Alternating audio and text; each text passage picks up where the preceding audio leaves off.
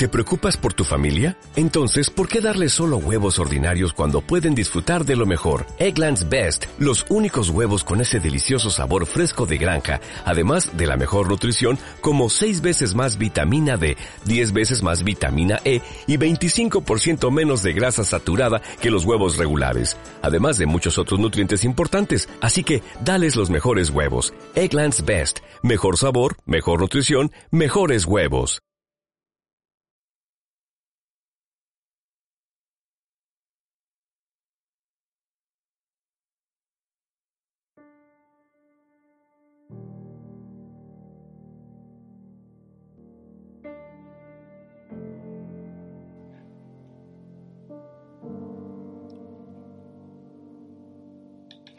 Al pedir opinión sobre cómo cerrar el programa, varios amigos y conocidos me han sugerido que la mejor forma es cerrar con una historia. Una de esas que si no llegan a causar miedo, al menos cause respeto. Hoy, después del tema tratado, el cierre es sencillo, una historia de brujería. Carlos Villar Esparza nos dejó desgraciadamente en el año 2014. Fue un investigador y divulgador del folclore manchego en especial del campo de Montiel. Enamorado escuchador de los hombres y mujeres de, de estas tierras, nos dejó más de 300 trabajos. En su libro, con 11 orejas, se recopilan 59 trabajos, los cuales han ido apareciendo en prensa desde el año 1976 hasta el 2011.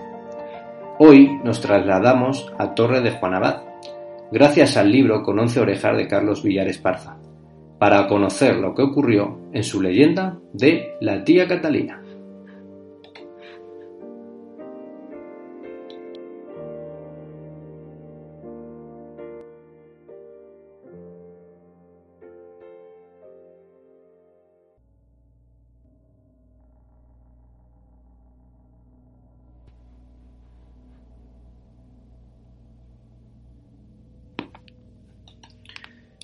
Ogaño en el pueblo son contados los hombres o mujeres, memoria, que recuerdan a la tía Catalina y los misteriosos hechos sucedidos. Para las gentes nuevas, lo de la tía Catalina es totalmente desconocido y de los que conocen la historia, solo con la complicidad nacida de una larga amistad y la inhibición intimista, algunos se atreve a hablar del asunto, otros, remolones, Hoy la cuentan con inaudibles, con inaudibles susurros en el, cada vez más menguado, grupo familiar. Al fabulista se la contaron a cachos y cojitranca, al igual que Guadiana, aparecía y desaparecía, guadianeando, entre el casquerío caminero y la confesión soportalada, mucho de secreta y, por supuesto, reivindicando el anonimato. Se recogieron tres variantes que, si bien un punto diferentes en las formas, coinciden en el fondo, no alterando el resultado final del relato. Con ellas y los años se ha podido medio emparejar la burbujesca historia de la tía Catalina, donde abundan las zarzas y que se tiene por muy real. La protagonista de este nublado relato reúne todos los elementos singulares y las características generales que, definen y determinan un arquetipo definitivamente establecido, aún vigente, de todas aquellas mujeres aficionadas a brujear o tipificadas como brujas. La tradición oral afirma que los acontecimientos, mordidos por las alucinaciones que produce la perseverancia de la pobreza, sucedieron lindando la mitad del siglo XIX. Por aquellos entonces, la tía Catalina vivía viuda y pobre, sin un pedazo de tierra, ni un roal en la vega, ni una cabra, ni ovejilla, ni gallino, por no tener ni gato tenía, lo que contradice la tan conocida regla que todas las brujas tienen uno. Se la tenía como lagartona, la nube infantil la conocía como la demonia. Siempre andaba cascamudeando con ella misma y los saludos de sus vecinos, nunca correspondidos, estaban llenos de apresión y temor. De figura enjuta, secarrona, cara deslustrada de palidez inquietante, en sapillá, dicen que estaba. Sus ojillos no miraban, caían incendiarios incendiarios sobre lo mirado. Revenía como el agua dormida, de carácter arisco, hacía malas gachas con todos.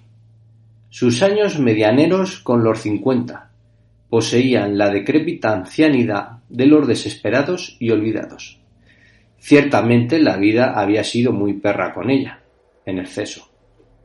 Cuando callejeaba, que era de habas contadas, pues apenas salía de su enzurronamiento, vestida con el único y raído vestido negro, mil veces con cusío, que antaño fue el de la boda, era mortaja viviente. Más que callejear en la soledad de los anochecíos invernales, flotaba en las recién llegadas sombras. Desde la mala muerte de su marido, esnucao por una maldita y cerril mula torda, la terrible miseria ocupaba el lugar del hombre. Cuántas noches cumplió con la cena, en sueños. La acuciante necesidad la convertiría en una hábil casi invisible rebuscadora. Aceitunas, granos de trigo, cardos, unas, recogiéndolas, una a una, los granos, de uno en uno, temerosa y resentida de ser descubierta.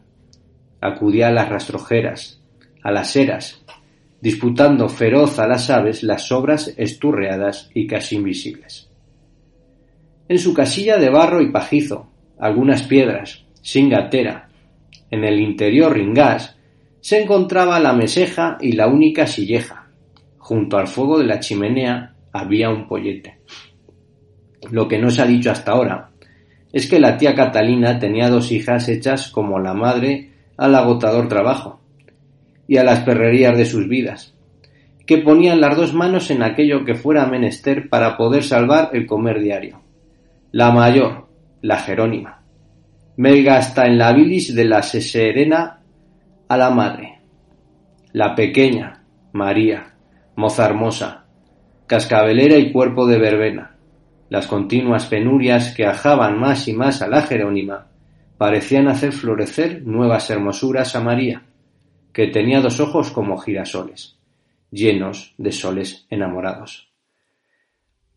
Para la, para la María tenía la tía Catalina secretas esperanzas y pensados planes, que en saliendo como Dios quiere y manda, al fin ahuyentarían un algo los padecimientos de su sin vivir. La tía Catalina, que era zorra humá, había calado que el mocerío, el mocerío del pueblo rondaba a María, que ella estaba de bien merecer y más desear. Los mozos le tiraban a la moza las azuladas aleluyas, que encabronaban a la madre, y le brotaban los pañuelos a sus pies. Galanteos que ponían a sacar las muelas a la Jerónima. La madre, que no se había caído de una higuera, asentía para sus adentros, que muchos de los mozos acudían a la olisma de la hembra, por ver si caía la cata. El tío de la tía Catalina era aviar un casorio de posibles. Dos rondadores, hijos de casas grandes, los apartaba por saber los imposibles. En cambio, si el resto de mozos, algunos de ellos eran de familias pituistas, bien puestas, con suficientes fanegas de tierra, para que después de la boda suegra y cuñada no pasaran más apreturas. Además, decíase la tía Catalina, si añadimos al continente el, contenido, será harto difícil no encontrar un buen partido para la María. Pues, esta, a más de aportar las alegrías de la carne joven, es retozona, apañá, dispuesta, limpica y de casquerío juguetón como campanilla de mónago travieso.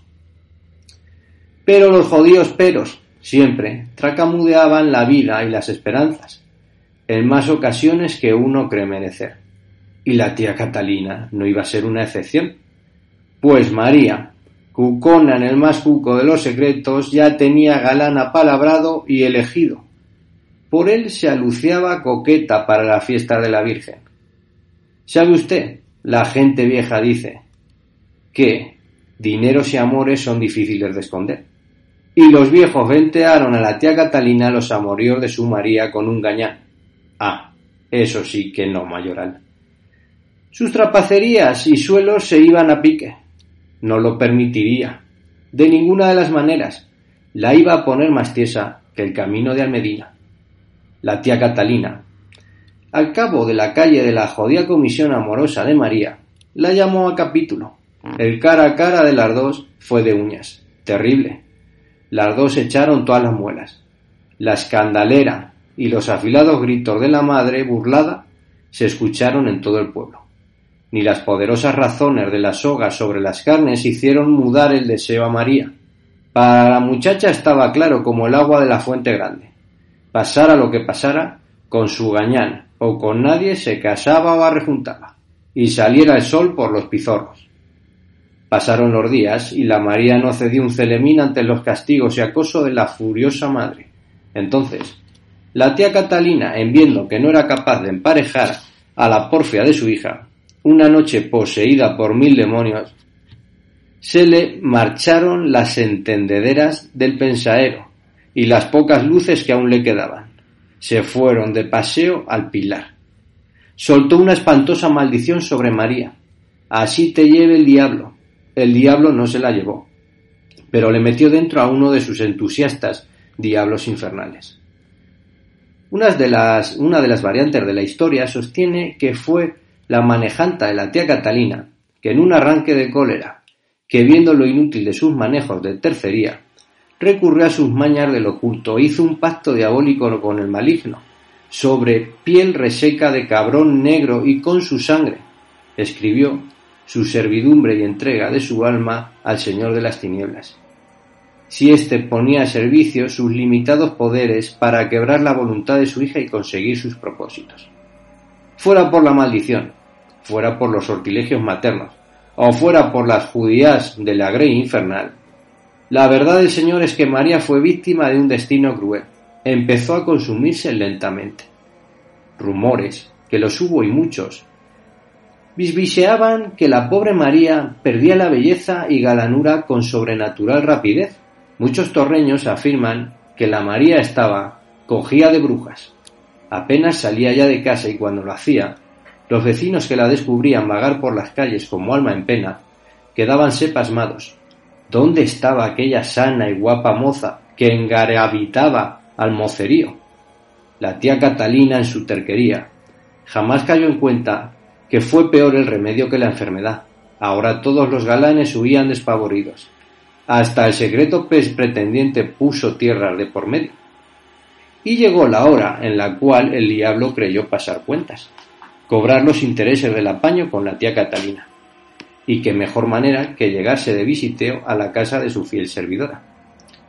En aquella primera noche de visita demoníaca estaban las tres mujeres sentadas junto al fuego, mudas, remirándose con odio asesino, cuando las llamas del fuego empezaron a aumentar con rara desmesura sus lenguas verticales, a bailar enloquecidas. A las mujeres todos los pelos de sus cuerpos se le pusieron tiesos, tiesos. Un espeluzno helado empezó a culebrear por sus resecos cuerpos. Está aquí, está aquí, gritaba histérica la Jerónima. La tía Catalina y sus dos hijas no lo veían, pero sabían que el diablo invisible estaba allí, invisible junto a ellas. Notaban su presencia hasta en el rincón más oculto de sus cuerpos y en el más recóndito recoveco de sus atormentados espíritus. Cuando estas sutiles y glaciares manifestaciones incorpóreas se presentaban, costumbre por lo que cuentan se hizo cada vez más frecuente, se producía un prodigio espectacular que causaba las agonías de la que causaba las agonías de la muerte a la tía Catalina y a la Jerónima. Contemplaban atónitas cómo la antaño llena de gracia María, lenta, muy lentamente, se transformaba en una horrenda y descomunal bicha que lanzaba incendarias miradas, que serpenteaba por la silla llena de babas, siseando amenazadoramente. Jamás vecino alguno supo ni averiguó las vueltas que se dieron por la casa el diablo y sus retorcidos gañanes infernales, pero juraron que fueron muchas las noches que se oyeron los desesperados gritos de las mujeres. No mucho después de que empezaran aquellas misteriosas ocurrencias, la tía Catalina moría. Fue en una noche atemporalada, de grandes ventoleras, rota por centenares de chispas, culebrinas y atronador tronerío. Noche como aquella no la recordaban en Torre de Juan Lo más extraordinario de aquella negra noche singular fue que, en agonizando la tía Catalina, a la olisma de la muerte empezaron a llegar hasta la puerta de la casa perros y más perros. Perros del pueblo, perros forasteros, grandes, pequeños, mil leches, bordes, mastines, alanos, gacos, podencos, conejeros, reseros. Reunidos, en gran número, aullaron lastimosamente durante horas y horas.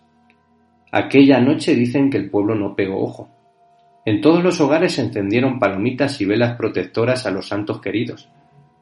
Virgen de la Vega, Santa Bárbara, San Cristóbal, San Antón, a la Virgen de los Remedios y de los Milagros. No sabían de qué tenían que ser protegidos y salvados, pero pendían ansiosos la protección celestial. Un vecino más audaz que el resto entreabrió el ventanuco callejero para pasantear y atinó que entre todo aquel perrerío que hacían juntas había un gran perrazo negro. Era el que huyaba con más grande sentimiento y dolor. A la mañana siguiente se enterarían que aquella inolvidable noche la tía Catalina le dio por morirse. Entonces sí quedaron convencidos que la pobre mujer era bruja. Nota. Ya se sabe, los nombres de las protagonistas son imaginados. Pues hasta aquí este primer programa de Ecos del Campo de Montiel. De momento los programas los iré haciendo de forma mensual, ya que las tareas de recopilación de información para elaborar el guion requieren bastante tiempo. Por ello, el próximo mes volveré con más historias de nuestra tierra. Si alguien quiere ponerse en contacto para contarme alguna curiosidad sobre su pueblo, podéis hacerlo a través del correo ecosdelcampodemontiel.com. Cuidaros mucho y recordar que un día más es un día menos. Y por supuesto, ser felices.